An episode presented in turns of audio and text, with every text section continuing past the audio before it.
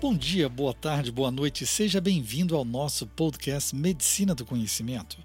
Desde 2015, o primeiro podcast sobre anestesia e medicina perioperatória.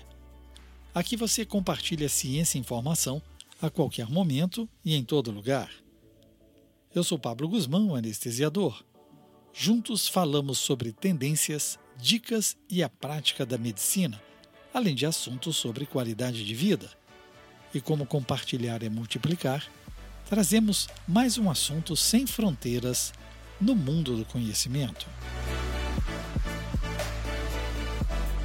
O Euroanesthesia, Congresso da Sociedade Europeia de Anestesiologia e Cuidados Intensivos, é reconhecido mundialmente como um dos congressos anuais mais importantes e influentes em anestesiologia, dor, medicina perioperatória e terapia intensiva com uma história de mais de 8 mil participantes internacionais de mais de 100 países e mais de 130 expositores, o Euroanesthesia é verdadeiramente uma plataforma internacional excepcional para aprimorarmos o conhecimento, revisarmos técnicas inovadoras, aprendermos sobre nossas diretrizes e nos comunicarmos, colaborando e interagindo com um grande público internacional com patrocínio científico da Pfizer, grandes avanços que mudam as vidas dos pacientes. Medicina do Conhecimento traz para você, caro ouvinte, os principais pontos discutidos na área de dor e anestesiologia. No primeiro podcast dessa série, trazemos a questão se já temos medidas válidas para avaliar a eficácia do manejo da dor no pós-operatório. Esforços contínuos são apresentados endossados por nossas sociedades e grupos de pesquisa para aprimorar o tratamento da dor. E quem conhece melhor sua dor do que os próprios pacientes? Portanto, os resultados relatados por nossos pacientes servem como base para decisões sobre o manejo da dor. Mas, como muitas ferramentas diferentes de medição de resultados são usadas para avaliar os tratamentos, os resultados são difíceis de serem interpretados e serem comparados e não está claro quais ferramentas funcionariam melhor. O consórcio IMI Pain Care é composto por 40 participantes de 14 países, além de integrantes da Federação Europeia das Indústrias e associações farmacêuticas, com fortes tradições na investigação e desenvolvimento da dor. 23 instituições acadêmicas e clínicas de renome internacional, empresas especializadas em tecnologia de ponta organizações geridas pelos próprios doentes e sociedades de anestesia e dor, como a ESRA, Sociedade Europeia de Anestesia Regional e Terapia da Dor, e a ESAIC, Sociedade Europeia de Anestesiologia e Cuidados Intensivos. É aqui que o PROMPT entra em ação, sigla traduzida como Fornecimento de Consentimentos Padronizados para melhorar o tratamento da dor. O PROMPT visa melhorar o manejo da dor aguda e crônica, identificando um conjunto central de indicadores preditivos do sucesso do tratamento na prática clínica e em ensaios controlados. Estes não apenas abordam a intensidade da dor, bem como as consequências funcionais da dor para os indivíduos, mas também identificam pacientes em risco de sofrer cronificação da dor pós-operatória aguda.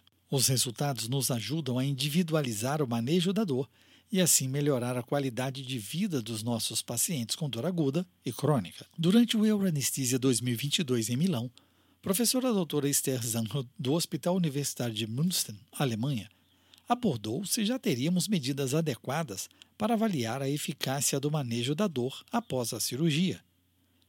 Um grande desafio é a padronização de medidas e condutas que possam ser validadas, replicadas e comparadas nos estudos. Por isso, a escolha de ferramentas que forneçam resultados precisa alcançar um consenso na dor pós-operatória aguda, tanto para permitir um acompanhamento do sucesso do tratamento na clínica diária, quanto para pesquisas clínicas no desenvolvimento de novos fármacos. A ideia principal é sempre usar um consenso mínimo para definir o que medir e como medir, em qualquer local do cuidado ou pesquisa. Daí, duas ferramentas se tornam importantes. O Patient Reported Outcome, PRO, relacionada a o que medir. Um resultado relatado pelo paciente é qualquer aspecto do estado de sua saúde que é avaliado diretamente pelo paciente, sem a interpretação de sua resposta por qualquer pessoa que não seja o próprio paciente. Patient Reported Outcome Measure, PROM, relacionada a como medir. A medida de resultado relatado pelo paciente é uma medida que é avaliada diretamente pelo paciente, ou seja, sem a interpretação da resposta do paciente por um médico ou qualquer outra pessoa. O uso comum desses conceitos, de modo comum em qualquer serviço de assistência em todos os países, pode oferecer com muito mais probabilidade a medida de resultados apropriados e relevantes para todas as partes interessadas e os principais interessados, nossos pacientes. Além de aumentar a consistência científica dos ensaios clínicos e a realidade clínica. Também maximizar o potencial de um estudo para contribuir para revisões sistemáticas desses principais resultados. E, por fim, reduzir o grande viés entre os estudos científicos. Revisões sistemáticas e análises podem nos ajudar a reunir evidências sobre a eficácia do tratamento, mas os resultados são limitados, em parte, pela heterogeneidade dos desfechos em ensaios clínicos. Além disso, os desfechos escolhidos podem não ser totalmente relevantes clinicamente. Para investigar os desfechos avaliados em ensaios de dor perioperatória, uma das revisões sistemáticas, publicada por Bigalk em 2021, abordou sobre os domínios que avaliam a eficácia das intervenções de dor aguda, especificamente após artroplastia total de joelho. Foram identificados 1.590 estudos potencialmente elegíveis.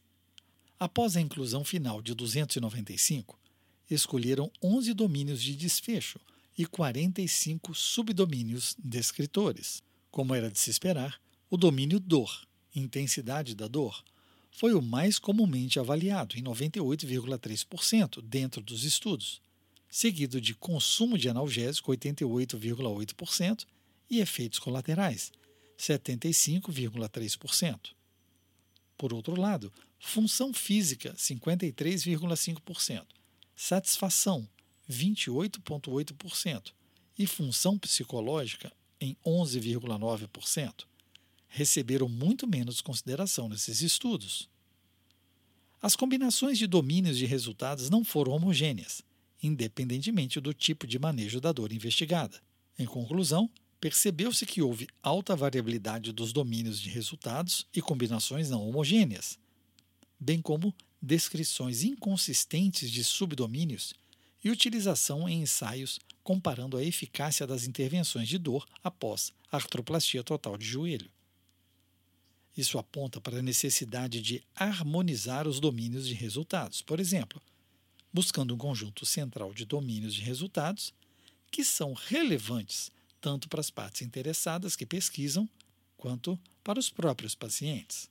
Esse conjunto de resultados principais deve incluir pelo menos três domínios e três áreas principais de saúde diferentes, como intensidade da dor, função física e um domínio psicológico. Nos últimos três anos, o consórcio EMI Pain Care estabeleceu um cronograma intenso com nove grupos diferentes, incluindo profissionais anestesiologistas, clínicos da dor, cirurgiões, psicólogos, fisioterapeutas, enfermeiros, representantes da indústria e grupos representativos de pacientes.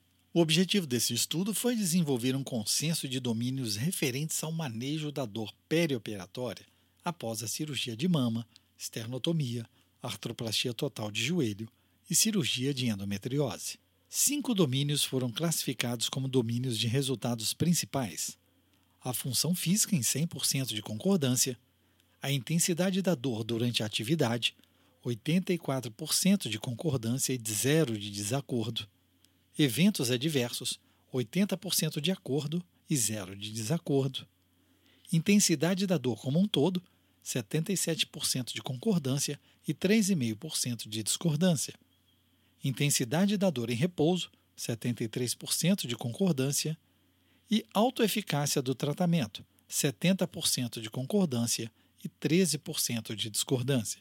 Função emocional, efeitos colaterais, expectativa da dor, complicações pós-operatórias e qualidade da dor foram os itens menos valorizados. Definidos os principais domínios, a questão passa a ser quais PROMs, medidas de resultados relatados pelo paciente, devem ser usadas e que permitam o acesso às medidas de dor pós-operatória frente aos domínios escolhidos nesse consenso.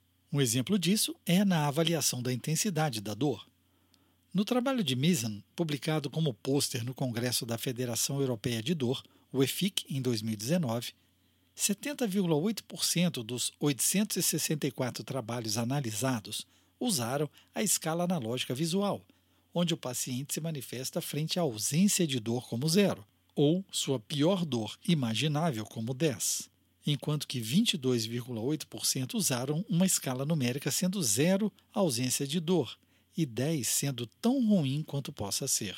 Além de definições não semelhantes para dor de baixa e alta intensidade, por vezes nem relatadas nos estudos. E quanto à dor em mobilidade ou repouso, estudos não especificam tal característica entre 42 a 73% dos casos. A ausência recorrente em muitos trabalhos quanto à pesquisa de dor associada à função física, tornando-os difíceis de serem comparados. Algumas dezenas de scores são usados como características próprias de cada autor que os desenvolveu. Doutora Daniela Rosenberger, do Departamento de Anestesiologia, Cuidados Intensivos e Terapia da Dor da Universidade de München, Alemanha, abordou o desafio da cronificação da dor. Na publicação de Fletcher, coletando dados de 21 hospitais de 11 diferentes países europeus, Embora várias abordagens para prevenir dor crônica pós-cirúrgica tenham sido discutidas, não há consenso para um método eficaz para a prevenção e tratamento dessa dor. Na pesquisa,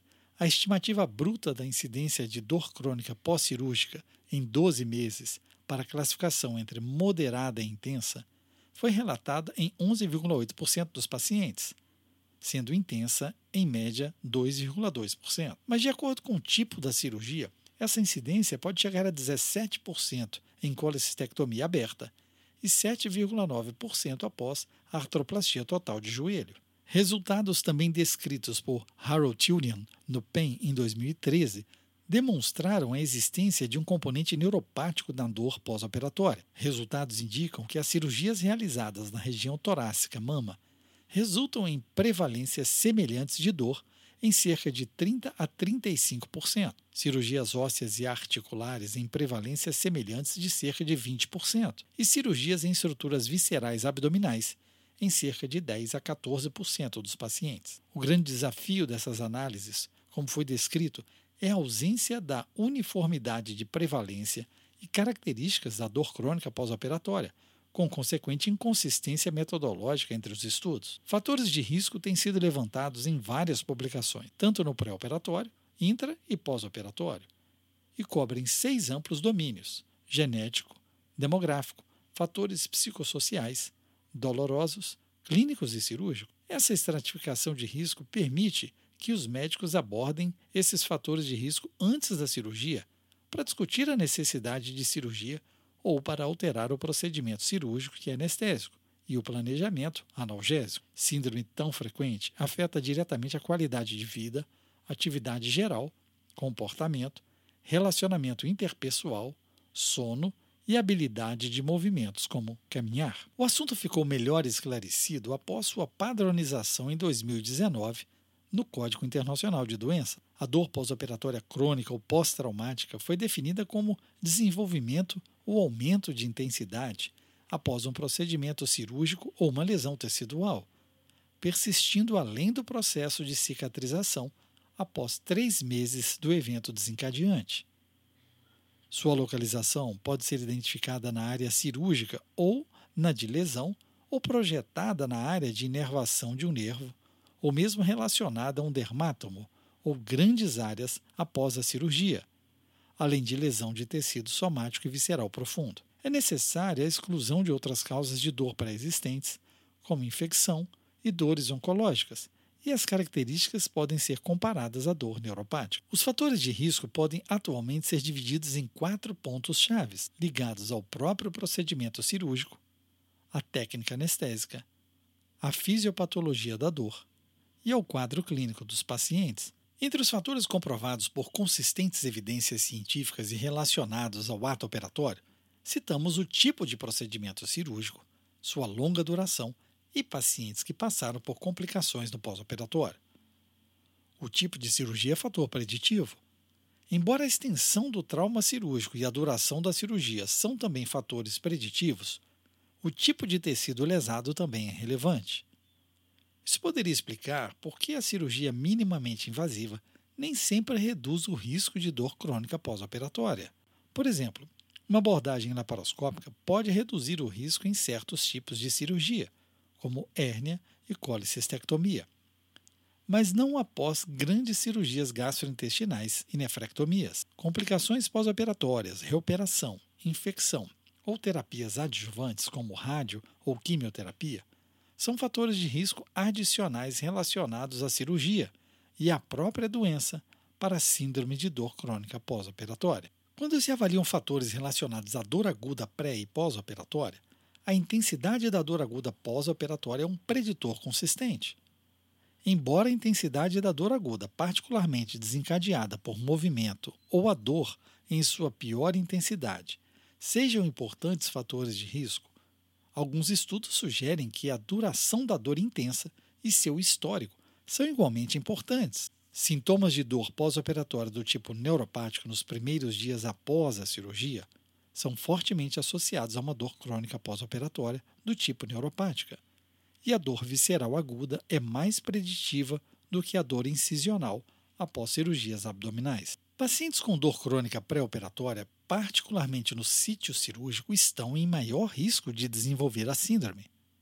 Condições dolorosas crônicas pré-existentes, por exemplo, fibromialgia, enxaqueca, lombalgia, aumentam esse risco. É provável que fatores de risco psicossociais coexistentes, comorbidades e uso prolongado de opioides contribuam também para uma alta incidência nesses pacientes, assim como fatores de risco psicológico, como sofrimento psíquico, ansiedade, catastrofização, capacidade reduzida de lidar com a dor, depressão e hipervigilância aumentam o risco de dor crônica pós-operatória. Uma meta-análise recente de Kirsty, publicada em 2021 no PEN, destaca a ansiedade como o principal fator de risco psicológico. Uma das ações práticas comuns relacionadas ao ato anestésico para prevenção ou redução da incidência de dor crônica pós-operatória é o uso de técnicas e prescrição multimodal na rotina anestesiológica. Carley mostrou na edição 135 de 2021 do Anesthesiology uma revisão sistemática com meta-análise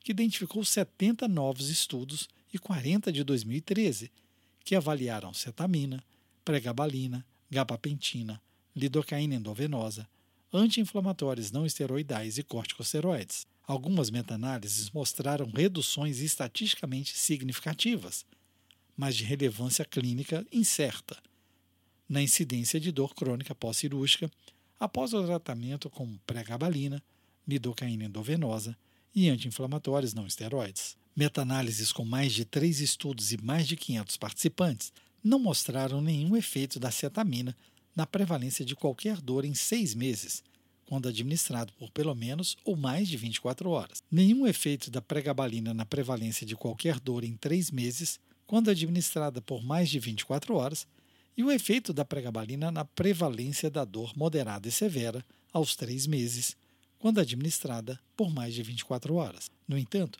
os resultados devem ser interpretados com cautela, devido ao pequeno tamanho dos estudos, especialidades cirúrgicas variáveis, dosagens, tempo e método de medidas de resultados em relação à trajetória da dor aguda em questão e estado de dor pré-operatória. Publicada em 2019, uma revisão sistemática Cochrane e atualização de meta-análise sobre anestésicos locais e anestesia regional versus analgesia convencional para prevenção de dor pós-operatória persistente em adultos e crianças mostrou uma evidência a favor da anestesia regional para redução do risco de desenvolvimento da dor persistente após a cirurgia em 40 ensaios randomizados. Dados agrupados em 3.027 participantes inscritos em 39 estudos randomizados sugerem que a anestesia regional pode reduzir marcantemente o risco de complicações de dor pós-operatória persistente,